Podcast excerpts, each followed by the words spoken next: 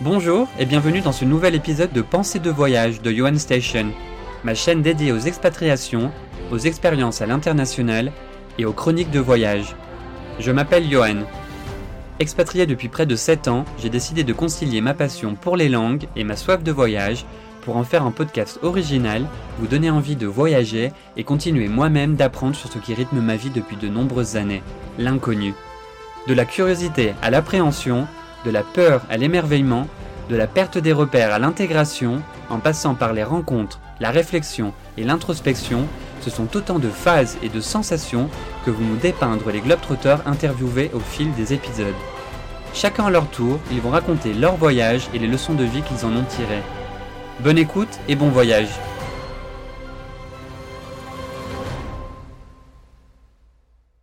Et aujourd'hui, on reste près de la France avec Louis qui va nous parler de l'Allemagne et se replonger dans ses expériences dans ce pays-là pour nous raconter son ressenti et notamment les parallèles qu'il a pu faire entre les deux pays. Salut Louis, comment tu vas? Salut Johan, merci beaucoup pour l'invitation. Bah ça va, nickel. Ça comme on dit en Allemagne. Super, moi ça va aussi de mon côté. Euh, tu viens nous parler de l'Allemagne aujourd'hui, donc un pays qui, à première vue, n'attire pas beaucoup les Français, si ce n'est pour la, pour la bière, mais dans ton cas, en tout cas, il a su te parce que tu as vécu à plusieurs reprises.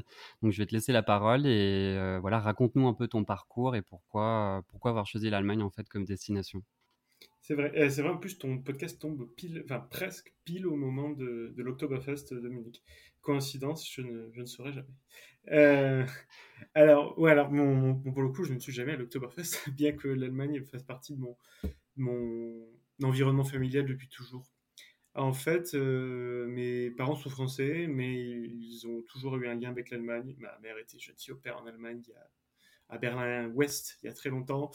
Mon père, lui, travaillait dans le commerce du vin avec l'Allemagne, et euh, c'est ce qui m'a amené vers l'Allemagne. Sûrement pas ma région, parce que étant de Bordeaux, dans le sud-ouest, clairement, l'allemand, c'est une langue totalement exotique. Et ça l'est toujours, et ça l'était, et à mon avis, ça le sera toujours.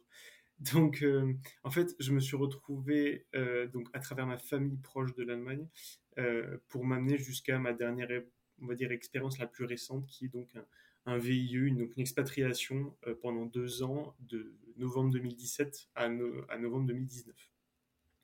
Donc voilà, j'y suis arrivé à travers ma famille et, euh, et ça remonte jusqu'à aujourd'hui. Euh, j'ai fait allemand première langue, j'ai fait un bac franco-allemand, euh, un, un Abibac à, à, Pessac, en banlieue bordelaise. Ensuite, j'ai poursuivi sur des études de traduction et d'interprétation, en allemand, en anglais aussi, bien sûr. Et voilà, de fil en aiguille, ben, échange scolaire, puis échange universitaire en Allemagne, à Heidelberg, euh, j'ai fait Petit fun fact, euh, j'ai travaillé, je suis végétarien, mais j'ai travaillé comme boucher il y a euh, plus de 10 ans en Allemagne quand j'étais en première, parce que j'avais fait un stage, enfin j'avais fait, j'avais un Corès là-bas qui m'avait dégoté un stage pendant un mois, pendant un an, pendant un mois, pardon, j'étais boucher à Francfort pendant un mois, c'était génial. Et, ce n'est pas à cause de ça que je suis devenu végétarien, pas du tout. C'était une super expérience. Et je pense que c'était peut-être l'expérience la plus marquante parce que à 16 ans, tu n'as aucune idée du monde. Déjà, tu n'as aucune idée de l'international en général et tu n'as aucune idée encore plus du monde professionnel. Peut-être encore plus, le monde professionnel est peut-être encore plus euh, exotique que le que l'international. Donc voilà, euh, pour la faire courte, voilà, donc Francfort, Berlin, Heidelberg, euh, et puis Stuttgart, comme, comme je l'ai dit, voilà. Donc quatre villes dans lesquelles j'ai pas mal vécu il y, a, il y a plusieurs années de ça. Et quand tu t'es lancé pour la première fois en Allemagne, justement, comment tu t'es euh, préparé à l'expérience? Parce que j'imagine qu'à 16 ans, notamment, tu parlais pas la langue ou très peu. Donc, comment, voilà, quel mindset tu avais euh, à ce moment-là? C'est vrai que quand tu m'as euh, envoyé tes questions, j'allais te dire, tu sais, quand je suis arrivé en expatriation à, 23 ans en Allemagne, je parlais déjà couramment allemand, donc ça va, le choc n'était pas non plus monumental. à 16 ans, je parlais déjà très bien allemand, fort heureusement. voilà, je fais de l'allemand depuis petit, donc c'est vraiment, c'est une langue pas maternelle, mais très très proche pour moi. Euh, et ben à 16 ans, en fait, je me suis pas préparé et je pense que malheureusement, il y en a beaucoup d'entre vous qui écoutent ce podcast et qui vont peut-être vouloir se préparer, mais qui vont pas forcément le faire dans le bon sens, avec sans doute beaucoup de volonté. Mais ben, à 15 ans, je me suis pas préparé, je me suis jeté dans la gueule du loup en me disant que parler allemand c'était déjà pas mal, ce qui est le cas. Euh, Donc, euh, pas trop de préparation parce que d'un point de vue linguistique, ça, ça allait. Bien que j'avoue que le lexique de la boucherie en Allemagne, j'étais pas encore tout à fait familier avec. Je m'en doute. Ouais, même en français, hein, pour être honnête. Euh, c'est ça qui est intéressant quand on travaille dans des nouveaux métiers, c'est qu'on on est perdu même quand on est dans son propre pays. Et c'est aussi comme ça qu'on apprend, hein, c'est en se retrouvant. Enfin, moi, chaque fois que je suis parti à l'étranger, euh, quelle que soit la langue, c'est en se retrouvant dans n'importe quel type de situation. Tu vois, en Italie, je me suis retrouvé à l'hôpital, par exemple. Enfin, c'est dans, dans, en vivant toutes ces situations, toutes ces circonstances, entre guillemets, que tu apprends aussi bah, le, vocabulaire et tout ce qui va avec. Donc, euh, ça fait partie de l'aventure. Ouais, clairement, parce que c'est vrai que si tu. Euh, si demain tu pars, je sais pas, à Tokyo par exemple, que tu ne parles pas japonais, mais tu travailles dans un milieu qui t'est très familier avec des gens qui parlent anglais, au travail, ton choc culturel, il va pas être si immense. Euh, tu vois, moi, par exemple, pour l'info aussi, je parle couramment espagnol, mais je parle un courant espagnol professionnel. Donc, je peux faire une réunion professionnelle en espagnol sans souci, mais quand il s'agit de raconter euh, sa, dernière, euh, soirée en espagnol, j'ai beaucoup plus de mal. Donc, c'est vrai que c'est des situations qui sont plus importantes que le pays parfois. Ouais. Et c'est vrai que c'est moi c'est le problème que j'avais eu aussi, notamment la première fois que je suis parti à l'étranger quand je suis arrivé aux États-Unis où j'avais un bon anglais, mais en anglais quasiment trop propre en fait, trop professionnel, tu vois, où le vocabulaire était trop soutenu, c'est ce qu'on me disait parfois, où c'était voilà des expressions du vocabulaire qui étaient plus utilisées du tout ou qui étaient plutôt britanniques plus qu'américains, des petites choses comme ça que voilà tu corriges en étant sur place et que tu, tu, tu comprends pas ou que tu remarques pas en tout cas avant d'être euh, dans le pays concerné quoi. Bien sûr, bah, la préparation linguistique elle est là pour euh, combler les bases, parce que sans ça, tu peux vraiment pas avancer. Mais euh, tu vois, euh, là, si, si, je devais dire à quelqu'un, euh, c'est quoi vraiment, comment est-ce qu'on se prépare à l'Allemagne ben, On découvre en fait des concepts qu'on connaît pas forcément, qui n'existent pas. par exemple, le logement, trouver un logement, parce que c'est quand même la première chose qu'on fait quand on s'expatrie. là, je m'adresse à toutes celles et ceux qui vont s'installer en pays germanophone. que vous soyez dans un village, une grande ville, peu importe, la préparation à la recherche de logement, elle va être dure parce que l'Allemagne est un pays extrêmement demandé sur le marché. Euh, il y a beaucoup de gens qui veulent aller travailler en Allemagne, ça peut, étonner, mais dans le monde, c'est un pays qui attire énormément. Et euh, ben, pour trouver un logement là-bas, il faut avoir presque un CV en fait. Quand postuler en fait à un logement, il faut avoir un certain nombre de papiers, dont un qui s'appelle la Choufa, qui montre qu'on a, qu'on a une bonne solvabilité de ses comptes. Euh, il, faut, il faut être très préparé. Il faut connaître aussi un sens de lexique. Par exemple, si je te dis ton loyer, tu le payes, tu le payes chaud ou froid, Déjà, ils comprennent pas. pas. Voilà. Euh, alors en Espagne, on serait tenté de dire bah, chaud parce qu'il fait souvent chaud.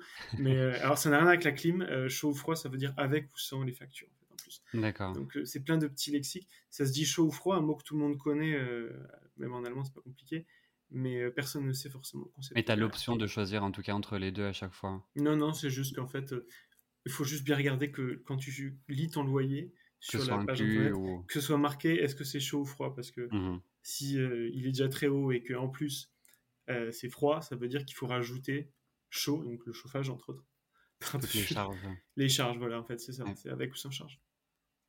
Et euh, concernant justement bah, l'arrivée sur place, une fois que tu es arrivé, même si tu parlais déjà bien, bien allemand, enfin tes premières impressions justement, est-ce qu'il y a eu quand même un peu de bah, une perte des repères? Enfin, le système reste malgré tout différent dans l'ensemble, justement rien que ça, ce que tu viens de mentionner sur le logement. Ouais. Donc voilà, qu'est-ce que tu qu'est-ce que as remarqué de ce point de vue-là? Qu'est-ce que tu as ressenti à ce moment-là? Ben, C'est vrai que voilà, ni la langue ni l'arrivée était très compliqué parce que Stuttgart est à 3 heures de train de, Paris. Bon, même Berlin en soi, voilà, on parle d'un pays voisin, donc c'est pas très difficile d'y arriver. C'est vrai que le... ce qui étonne tout de suite, c'est le besoin en fait. C'est pas que les Allemands aiment l'administratif, c'est qu'en fait, on considère que plus on colle à la règle, plus on respecte les, ce qui nous est demandé, meilleur sera le monde dans lequel on vit. C'est pour ça que quand on arrive en Allemagne, en fait, il faut faire, euh, il faut s'enregistrer, c'est la traduction littérale, euh, sich anmelden en allemand, donc littéralement se manifester, s'enregistrer auprès de la mairie. Ça veut juste dire bonjour, j'habite ici, en gros. Vraiment euh, expliquer de manière très très très triviale presque. c'est tout simplement en fait avoir un rendez-vous auprès de la mairie, on signe deux trois papiers. C'est très facile même quand on parle pas allemand, hein, mais c'est des petits processus comme ça qui n'existent pas forcément dans, le pays dans lequel on vit, qui sont pas forcément très compliqués à comprendre, mais il faut juste, il faut juste déjà s'y plier parce qu'il y en a beaucoup d'étrangers qui arrivent qui disent oh ça me saoule, j'ai pas envie. Et voilà, bah, c'est, on se plaint des fois des étrangers qui vivent en France, mais si on est soi-même euh, un étranger vivant en Allemagne qui ne respecte pas les règles, bah, ça, ça colle pas. Parce que ça, c'est un processus obligatoire. C'est obligatoire pour tout le monde. Alors, c'est Anmelden. C'est Anmelden C'est enregistré et Appmelden, se désenregistrer quand on quitte la ville. Euh, donc voilà, c'est, obligatoire.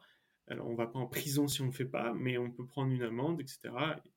Et c'est quelque chose qu'on vous demandera bah, dès que tu veux te créer une box euh, chez un fournisseur d'internet allemand, bah, tu en as besoin, etc.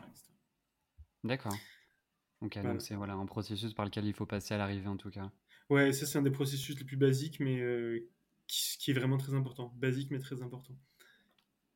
Est-ce qu'il y a également, euh, je sais que dans, dans, tous les pays dans lesquels j'ai vécu, souvent, surtout en Europe, on te demande l'équivalent de notre numéro de carte vitale, en fait, un numéro, le code fiscal, comme il l'appellerait en Italie, mmh ou ici le numéro niais qui est un numéro en fait dont tu vas avoir besoin pour être embauché. Enfin, c'est un numéro qu'on va te demander à chaque fois que tu vas avoir besoin, voilà, des services publics par exemple, et qui va t'aider bien sûr dans cette étape d'intégration.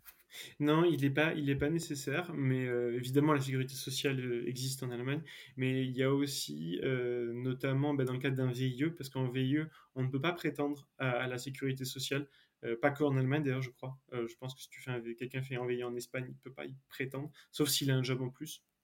Mais on est assuré de manière privée. On a une mutuelle en gros quand on est en VIE, et c'était mon cas quand j'étais en, en Allemagne. Donc j'avais euh, j'avais une mutuelle, ce qui faisait que je n'avais pas droit à ça.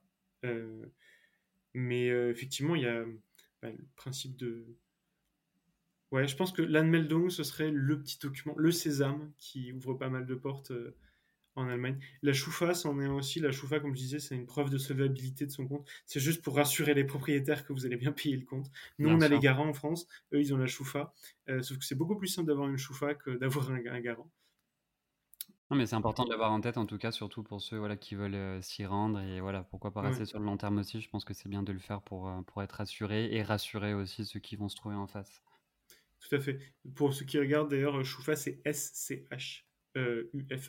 voilà, si jamais ça, vous, vous faites des recherches. Et en ce qui concerne ton intégration, est-ce que tu connais déjà des, est-ce que tu connaissais déjà des gens sur place à chaque fois que tu t'y es rendu, ou est-ce que voilà, as pu justement nouer facilement, justement parce que tu connaissais la langue? Est-ce que tu, est-ce que tu penses que cette étape est indispensable en fait de l'intégration? Est-ce qu'il faut savoir la langue pour se rentrer en Allemagne, ou est-ce que voilà, comme beaucoup le pensent, c'est peut-être un, cliché aussi, mais beaucoup, voilà, on a cette vision de l'Allemagne comme un pays assez, enfin plutôt bilingue, enfin qui ils ont plutôt un très bon niveau d'anglais. Est-ce que c'est le cas? Ou est-ce que voilà, tu penses que voilà, pratiquer la langue et maîtriser la langue, c'est quand même une étape importante dans l'intégration? Oui, c'est vrai qu'on a ce, cliché-là. Alors, je vais répondre à tes questions de manière générale en, disant qu'il y a deux manières en fait pour s'intégrer. C'est la langue, avoir une langue en commun ou avoir une passion en commun. Euh, clairement, si vous arrivez demain en Allemagne, vous n'allez pas prendre dix ans avant d'apprendre l'allemand. Je veux dire, c'est quand même une langue européenne, ça s'apprend assez vite. Euh, c'est peut-être pas aussi simple pour un Français qu'apprendre l'espagnol ou l'italien, bien sûr.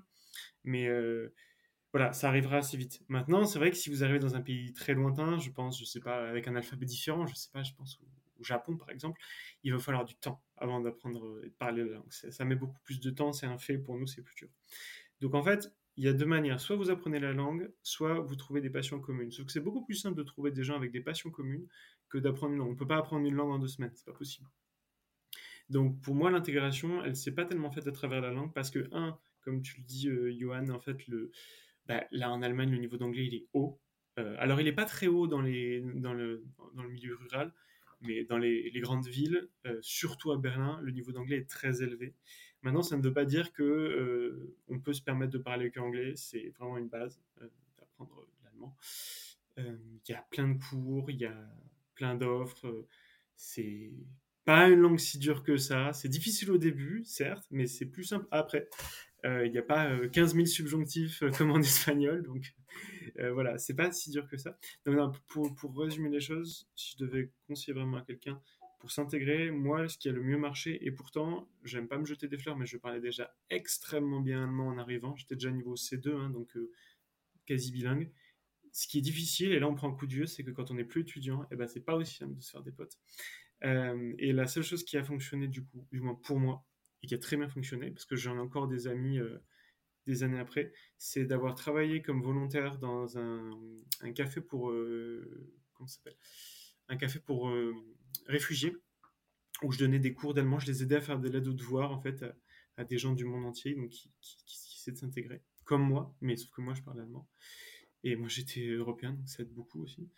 Et il y a eu ça, et il y a eu trouver un club de sport. Voilà, je suis pratiquant d'arts martiaux, j'ai trouvé un club de jiu-jitsu brésilien dans lequel j'ai rencontré des gens super avec qui enfin, j'avais vraiment une relation très proche euh, en assez peu de temps.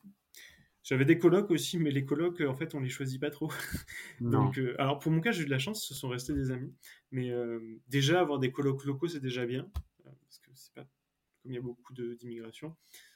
J'aurais pu avoir des non germanophones, mais, mais j'ai eu de la chance d'avoir des super colocs. Donc, ouais, la langue et les passions. Et comme je disais, voilà, une passion, bah, un sport, euh, de la peinture, de la poterie, tout ça, ça se trouve.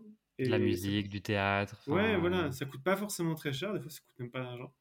Et, euh, et, vous êtes avec des, des gens, euh, bah, des gens très similaires à vous, en fait. Ouais.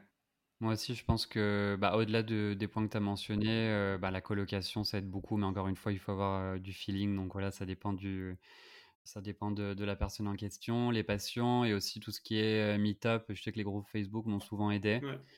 Chaque fois que j'étais à l'étranger, les groupes de français et pas que, hein, les groupes internationaux qui facilitent les rencontres, qui créent voilà, des, échanges. Je sais que maintenant, il y a beaucoup d'applications, bah, celle de Meetup, mais aussi j'en connais une où j'ai parfois participé à des repas euh, qui sont organisés par des personnes chez elles, où voilà, chacun finance une partie du repas.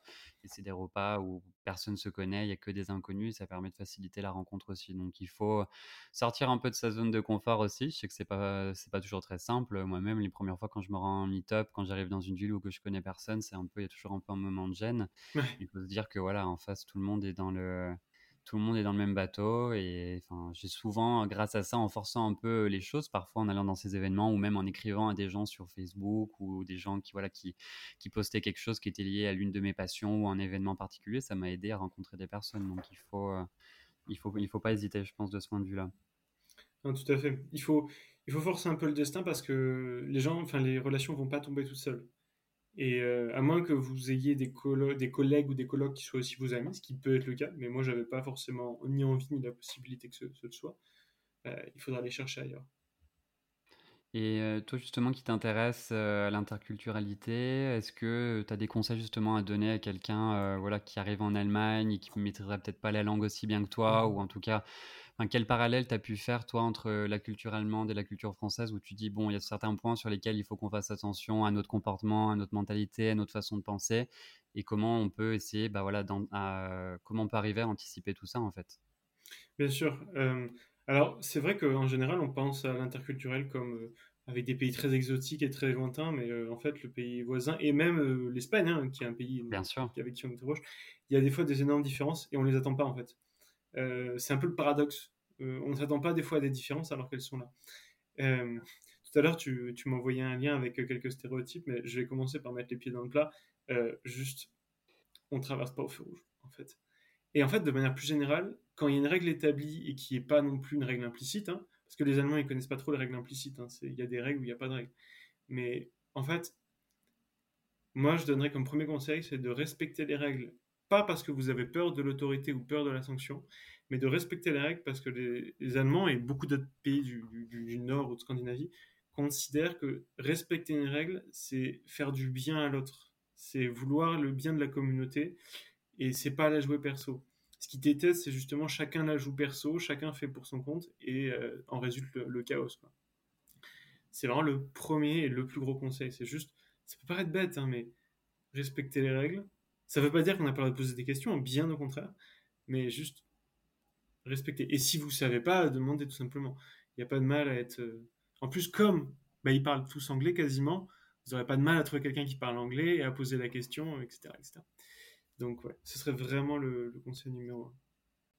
Et poser des questions justement et euh, essayer de se mettre dans la tête de l'autre en fait, se mettre dans la, dans le, dans la, dans la peau de, de celui qu'on a en face et se dire voilà c'est une personne qui a grandi aussi dans un pays, dans un contexte différent et, euh, et se poser la question nous-mêmes euh, voilà est-ce que, est-ce que voilà une personne ferait la même chose en France? Comment on, comment la percevrait en fait? Comment on percevrait la chose? Donc vraiment se remettre en question en fait. Beaucoup de remise en question et prendre mmh du recul surtout en fait par rapport à à la culture et, à la personne qu'on a en face. Mais c'est quelque chose qui est pas simple, hein, c'est un exercice difficile, je pense qu'on apprend aussi au fil du temps. Moi-même, les premières fois, quand je me rendais dans un pays, j'ai voilà, fait plein de plein d'erreurs, que ce soit des erreurs de langage ou de comportement Mmh et c'est aussi comme ça qu'on apprend. Il faut pas avoir peur de poser la question justement comme tu disais et de voilà de demander à, en fait à la personne sur place un allemand à ce qu'il nous explique en fait pourquoi les choses sont comme ça pourquoi on pense comme ça et c'est comme ça qu'on évolue aussi Et c'est vrai que ça, c'est un. T'as tout à fait raison, Yoann, parce que c'est un.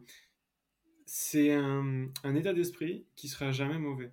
Poser des questions et s'intéresser à l'autre, que vous soyez euh, en Corée, au Brésil, euh, en Allemagne, en- au Nigeria, ça sera jamais mauvais.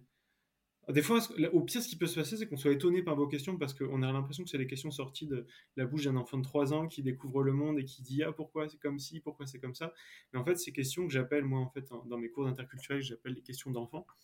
En fait, c'est les meilleures questions parce qu'elles vous permettent de dédramatiser certaines situations un peu critiques et juste, au pire, d'ouvrir un dialogue. Mm. Euh, vous, euh, ben, tenez, exemple tout bête, vous traversez alors que c'est rouge mais qu'il n'y a personne, vous vous faites engueuler, parce que clairement c'est ce qui va se passer. hein. À Berlin un petit peu moins, à Berlin ils sont très lâches là-dessus, mais euh, à Stuttgart clairement c'est ce qui va se passer. Vous vous faites, vous faites crier dessus, vous pouvez très bien poser la question, ah mais euh, pourquoi c'est si grave, il n'y a personne, euh, moi en France on, on ferait comme ça, Euh, en France, en Allemagne, pourquoi ce serait, pourquoi c'est différent? Attention, posez la question pas euh, en- dans un état d'esprit de curiosité, pas dans un état d'esprit de chez moi c'est mieux, c'est moi qui ai raison. pas de jugement Non, surtout pas, surtout pas. Et au pire, ça va faire sourire les gens, mais ça va engager la discussion, c'est ça qui est intéressant. Donc euh, c'est vraiment cet état d'esprit de poser des questions qui pourra jamais être mauvais. non c'est clair Et surtout, hein, surtout et n'importe quoi. Là, je prends un exemple un peu grossier parce que tout le monde, y- tout le, monde le connaît, ce, ce stéréotype. Mais euh, en vie d'entreprise, pareil. Pourquoi est-ce que tout le monde cherche à être en consensus? Pourquoi est-ce qu'on cherche à respecter le chef? Ou Pourquoi est-ce que justement le chef peut se faire parler de manière très, euh, on va dire, naturelle par, euh, par ses employés, etc., etc. Toujours poser des questions.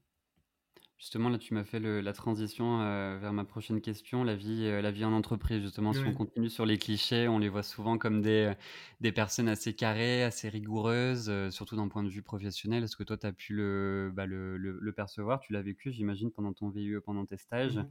Quelle, euh, justement, quelle différence tu as pu constater entre euh, ce que serait voilà, une entreprise, le système professionnel français et le système euh, professionnel allemand?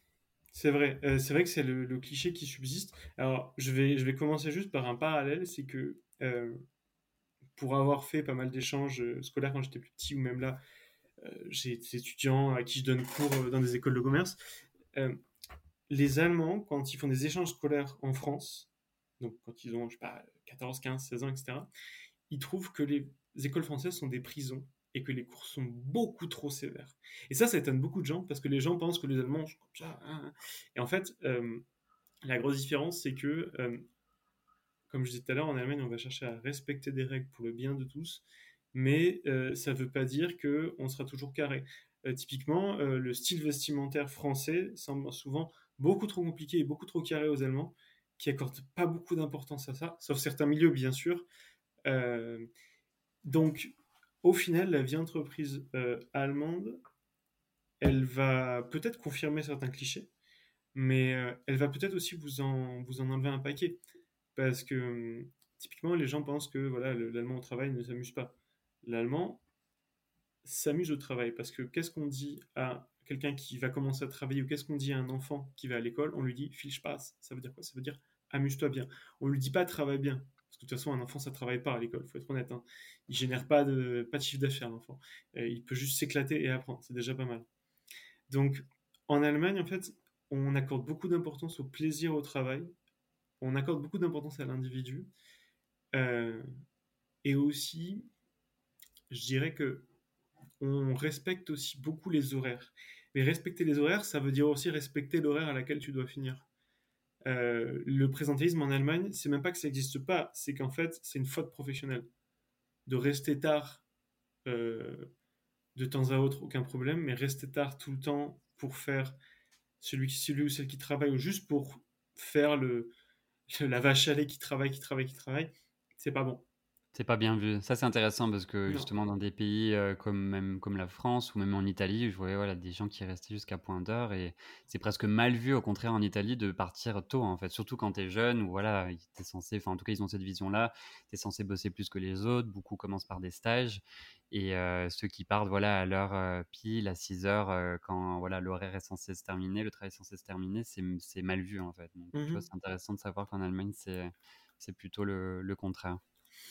Bien sûr, ça dépendra. Là, je m'adresse à celles et ceux qui vont, qui vont partir en entreprise. Ça dépend beaucoup de votre entreprise. La culture d'entreprise, vous vous en doutez, elle joue tout autant que la culture nationale. Moi, je travaille dans la branche allemande d'une start-up française. Alors, dans l'entreprise, on était, il y avait moi et une Belge en francophone, mais le reste, c'était, euh, on était, je sais pas, 5-6, euh, ils étaient tous allemands ou pas français du moins. Et euh, c'est vrai qu'il y avait un bon mix entre ben, forcément la culture française parce que des directives qui venaient des fondateurs français, mais aussi une manière de faire à l'allemande.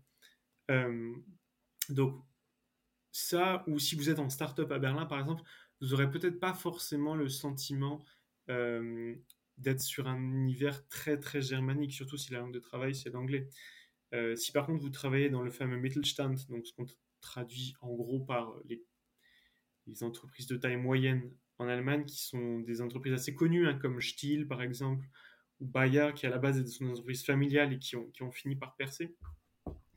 Euh, là-dedans, vous aurez un style peut-être plus euh, unique à l'Allemagne, vous aurez un style peut-être un peu plus, entre parenthèses, germanique, mais vraiment la culture d'entreprise, elle, prime sur la culture nationale. Donc, c'est pareil, posez des questions et vous verrez si c'est culture d'entreprise ou si c'est une culture euh, si c'est une culture allemande. Peut-être que votre entreprise euh, actuelle en France, c'est une entreprise américaine et que vous avez un style à l'américaine et peut-être pas tant à la, française.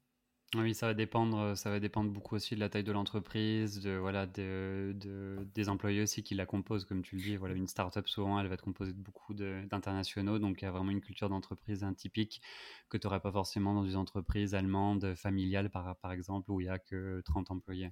Tout à fait. Et euh, en ce qui concerne d'autres éléments euh, d'ordre professionnel comme euh, l'onboarding, les contrats, la démission, toutes ces choses-là, est-ce que c'est complexe ou est-ce que ça se rapproche de ce qu'on a en France? Est-ce qu'il y, est qu'il y, a des différences de ce point de vue-là selon toi?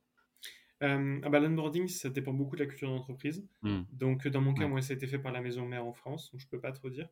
Euh, la démission, je n'ai pas eu cette expérience en Allemagne encore, donc je ne, saurais pas dire, malheureusement.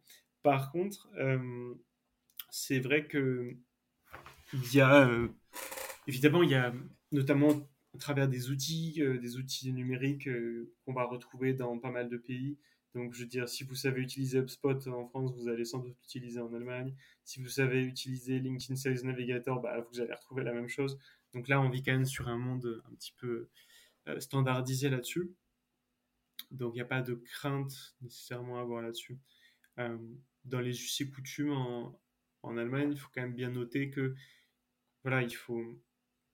La, vraie différence ne se niche pas vraiment dans les outils euh, ni dans la hiérarchie, surtout si vous êtes en startup, parce qu'une startup en Allemagne et en France, ça reste très horizontal, moins vertical, donc là-dessus il n'y a pas énormément de, de différence. Je trouve que la vraie différence, elle réside plutôt dans les habitudes. Donc, comme je disais, le rapport au temps, par exemple, vouloir que les gens soient à l'heure, mais qui partent aussi à l'heure. Euh, voilà. Euh, une, autre, une autre habitude, par exemple, qui peut, paraître étrange, c'est euh, quand, quand il y a un anniversaire, en fait, bah, en général, en Allemagne, c'est la personne qui a son anniversaire qui ramène un gâteau dans une boîte à gâteau qui s'appelle bah, la boîte à gâteau, parce que les Allemands sont très pragmatiques et pratiques. donc, ils ont une boîte à gâteau exprès pour tenir le gâteau avec une poignée. Euh, ils vont ramener un peu de zect, donc du vin mousseux, etc. Ce qui peut étonner, parce qu'en France, on dirait non, on va pas boire au travail, etc. Non, non, c'est pas possible. Exceptionnellement, là, les Allemands le feront dans le cas d'un anniversaire, etc. Euh, donc il y a tout un tas de petites us et coutumes comme ça. Euh, et d'un point de vue culinaire, justement, tu mentionnais les gâteaux, le reste de la cuisine t'a, séduit. On a encore ici, encore une fois, une vision assez peut-être assez ouais, biaisé là-dessus, mais c'est vrai que l'Allemagne n'est pas réputée comme l'Italie pour, ça, pour ses, ses, avantages culinaires. Est-ce que voilà, quand même tu as des, des, plats ou des, bah, des habitudes? Que tu parlais de l'Oktoberfest, c'est quand même des événements, je pense, qui sont, qui sont réputés mondialement et qui, voilà, auxquels il peut être, il peut être intéressant de participer, non? C'est vrai. Après, l'Oktoberfest, c'est typiquement bavarois. Faut pas oublier que la mm. Bavière, c'est vraiment un État à part qui a même été hors de l'Allemagne pendant de nombreuses années, il y a longtemps. donc, c'est peut-être pas le meilleur exemple. Mais ce qu'il faut vraiment retenir, c'est que l'Allemagne est à l'image de l'Angleterre, un pays d'immigration culinaire. Donc il y a peu de chances que vous mangiez beaucoup de repas traditionnels allemands, surtout le midi, parce que le midi, en fait, on n'est pas là pour faire un repas, on est là pour remplir son corps, pour avoir de l'énergie et repartir au boulot après. Euh, bon, la nourriture allemande traditionnelle, bien sûr, on s'en doute, voilà, il y a pas mal de patates, pas forcément beaucoup de saucisses, mais beaucoup de patates, euh, de la crème, pas beaucoup de légumes, etc., etc. Maintenant, il faut, faut se dire que ben, l'Allemagne, c'est un des pays où il y a le plus de végétariens en Europe. Et euh, trouver une option végétarienne en Allemagne, c'est beaucoup plus simple qu'en France. Et on vous fera jamais la réflexion du euh, ah, ah, tu manges pas de viande, qu'est-ce que tu vas manger, etc. etc. donc là-dessus, ils sont beaucoup plus ouverts. C'est intéressant, j'aurais pas pensé, tu vois. Si, mais ben, par exemple, en Espagne, j'ai eu été surpris aussi par une certaine ouverture d'esprit vis-à-vis de ça. Plus qu'en France. Ouais, mm. ouais, alors que c'est aussi c'est un pays quand même très très viandard, plus qu'en Italie. Ouais. où pour le coup, en Italie, ils sont très très ouverts sur le, sur le, fait d'être végétarien, j'ai l'impression.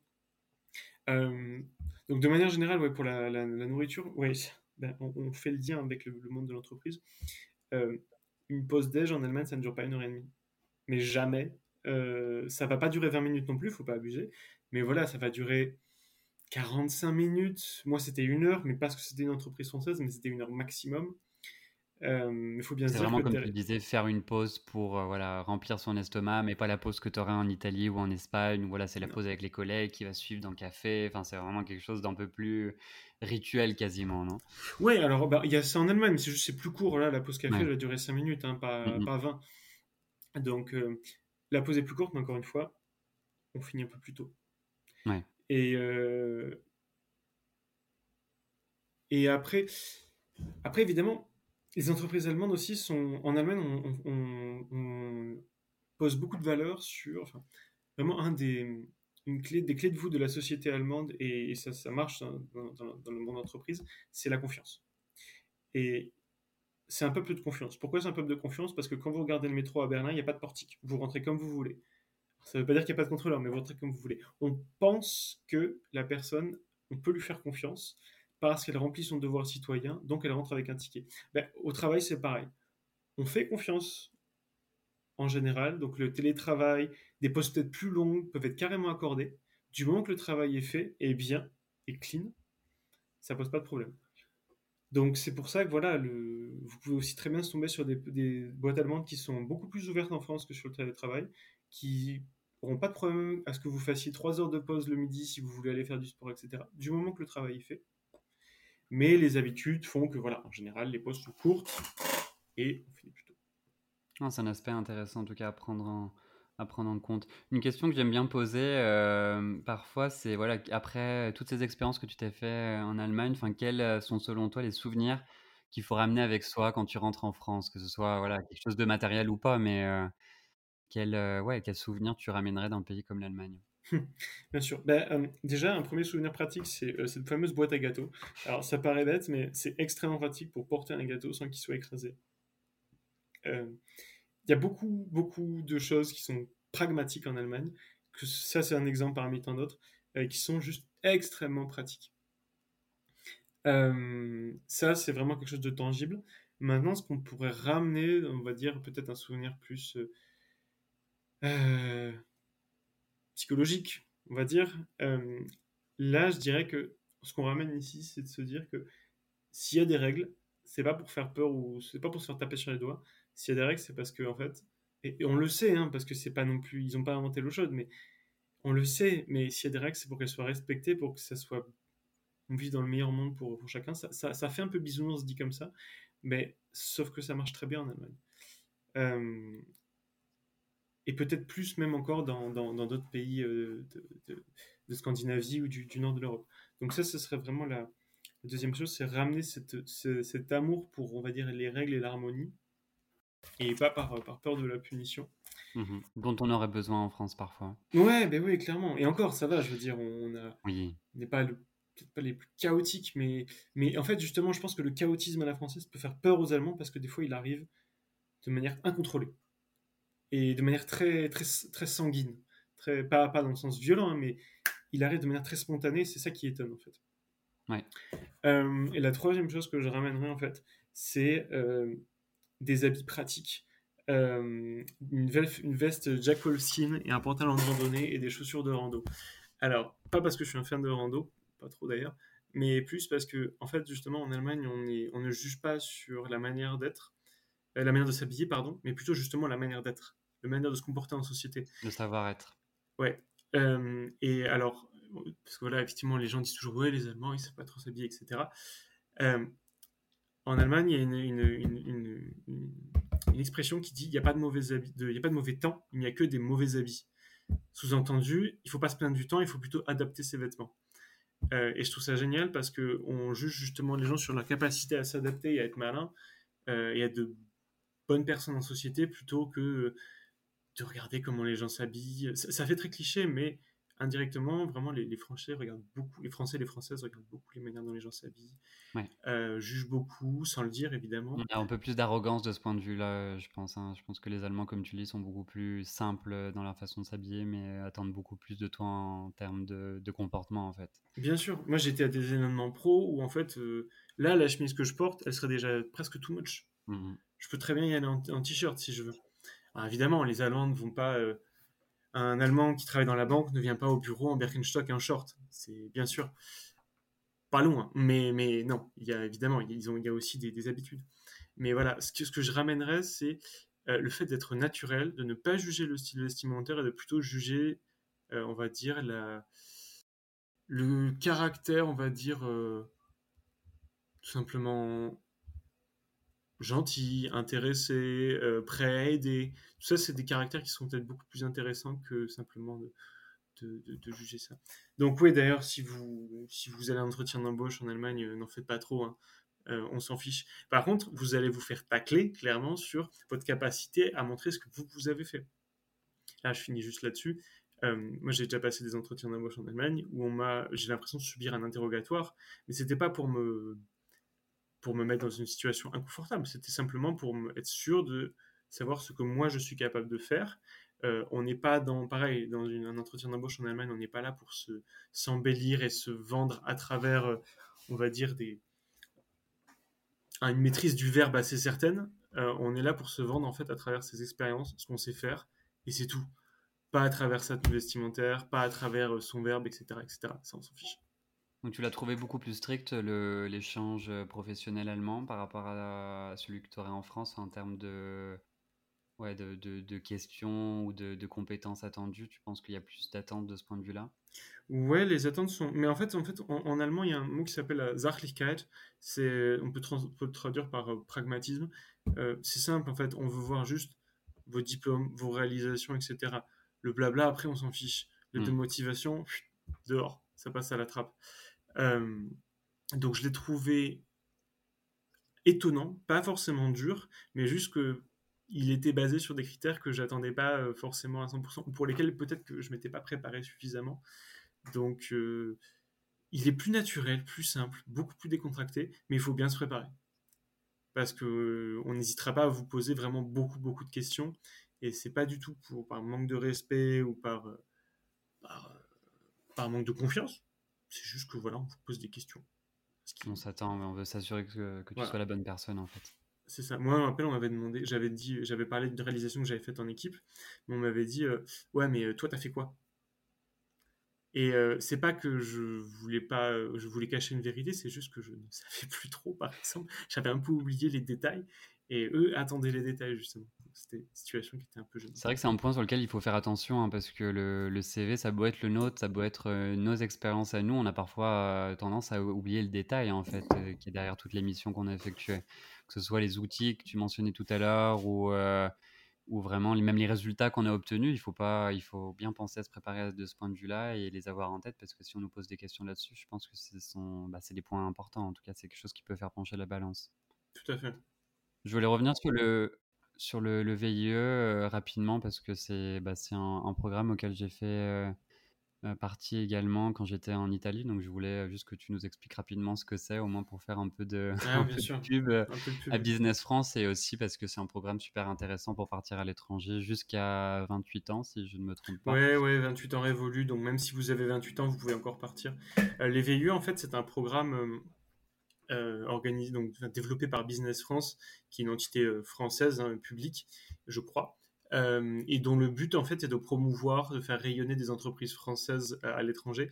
Donc le VIE peut être fait, pas forcément par des Français d'ailleurs. Si vous êtes francophone mais que vous n'êtes pas français et que vous écoutez, euh, vous pouvez très bien, euh, euh, d'où que vous veniez dans le monde, vous pouvez faire un VIE. Il suffit de parler français quand même. Et vous allez être envoyé, par exemple, pour la branche, euh, je sais pas, euh, allemande de Citroën en Allemagne, ou euh, la branche, euh, je sais pas, euh, japonaise de Renault au Japon, etc., etc. Vous travaillez pour des entreprises françaises. Et pendant, c'est un contrat d'un an renouvelable une fois, donc ça peut être deux ans maximum, pendant lequel vous êtes plutôt bien payé, il faut le dire. On reçoit aussi une assurance, une mutuelle. Euh, on déclare pas d'impôt en France. Et c'est tout à fait légal. Ni à Mais on, l'étranger d'ailleurs, enfin, je sais non que dans les deux. ouais, Ouais, on n'en déclare pas en Allemagne. Alors du coup, on a un peu le cul entre deux systèmes, Mm, mais, mais bon, on est bien payé et ça n'empêche pas de bien s'intégrer. Et c'est un très beau tremplin, je pense, pour, euh, pour même une première, une première expérience. Moi, c'était mon VIE, c'était mon premier, mon premier vrai emploi.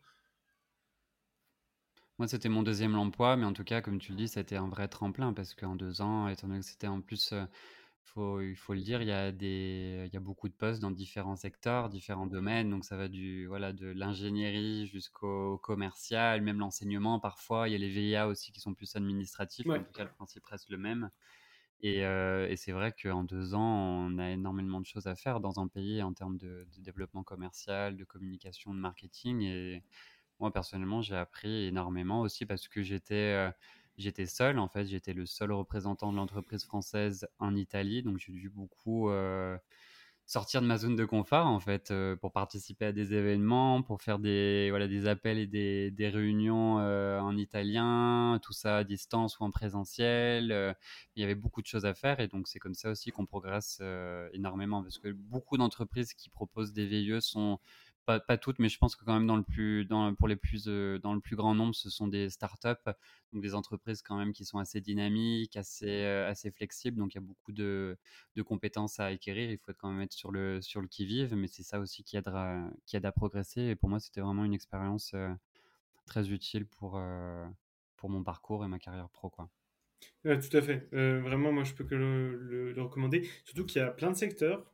Euh, les métiers en général, c'est commercial ou ingénieur, mais moi, j'ai trouvé un VIE en communication, donc euh, comme quoi, il n'y a pas de. hein.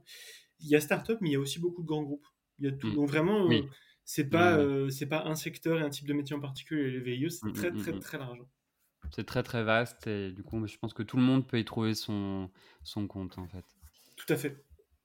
Et euh, une toute dernière question pour la route, euh, ben, quel, euh, quel bilan toi tu en fais de toutes ces expériences en Allemagne, de, voilà, de ton expérience de la culture allemande et, euh, et quel conseil aussi tu donnerais en fait à quelqu'un qui veut s'y rendre, notamment peut-être en termes de lieux touristiques à ne pas manquer, parce que c'est vrai qu'on n'en a pas parlé, mais il y a aussi je pense des choses vrai. sympas à voir d'un point de vue culturel et historique, notamment euh, en lien avec la France.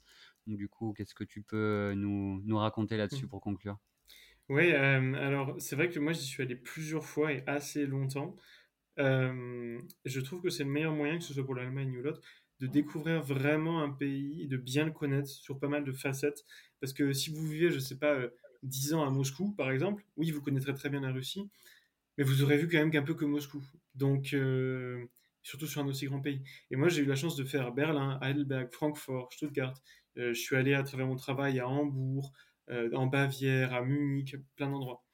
Et je trouve que c'est que comme ça qu'on comprend vraiment la complexité d'un pays qui est petit hein, à l'échelle mondiale, mais qui est assez riche. Et je pense que ça vaut aussi pour l'Espagne ou pour l'Italie, qui ont des, disparités quand même assez énormes entre le nord et le sud. Ce qui est beaucoup moins le cas en Allemagne, pour le coup. Ce qui est même moins le cas quand même. Euh, donc ça, c'est vraiment le, le conseil, c'est euh, ne pas hésiter à bouger dans pas mal de villes. Surtout que l'Allemagne, c'est un pays pas centralisé, en fait. Donc autant en France, c'est un peu compliqué parce que en fait, ben, c'est Paris ou quelques autres grandes villes. En Allemagne, Berlin, en vrai, il y a très peu de... Enfin, il y a beaucoup d'emplois à Berlin, mais proportionnellement très peu par rapport au reste du pays. Munich, Cologne, Stuttgart sont des villes qui attirent beaucoup plus en termes d'emploi et qui ne sont pas des capitales. Euh, et je devais... Ouais, d'un point de vue touristique, ben justement, euh, les gens, quand ils pensent, les, étrangers, euh, quand ils pensent à la France, ils pensent à Paris. Euh, nous, quand on pense à l'Allemagne, les gens pensent à Berlin. Oui, certes, c'est la capitale, il y a beaucoup de choses à voir. Mais Berlin n'est pas forcément représentatif de l'Allemagne. Et l'Allemagne est un pays relativement riche euh, en termes de, de paysages. C'est quand même un pays assez étendu sur la longueur. Donc vous avez, ben, si vous êtes fan de tout ce qui va être montagne, randonnée, ski, la Bavière et le Baden-Württemberg, donc le, sud de l'Allemagne, sont euh, vraiment des destinations de rêve pour vous. Il y a beaucoup de lacs aussi, c'est très nature. C'est là où il y a le plus fort accent. D'ailleurs, je ne l'ai pas noté, mais je parlais très bien allemand, mais l'accent était très fort à, Berlin. Je pense que c'est comme se retrouver en Andalousie ou à Montpellier. On est vraiment face à, un accent fort. Pas de jugement, mais il faut dire ce qui est. Hein. C'est un, c'est un accent fort. En, fonction de la région et de, voilà, de, de tout ça, le, l'accent va changer, va être plus ou moins difficile à, appréhender, on va dire. C'est ça. Euh, donc sud de l'Allemagne, très, euh, très riche en montagne. Il peut faire aussi chaud dans le sud de l'Allemagne, surtout l'été, ça peut taper fort. Euh, et peut-être c'est l'endroit le plus vert.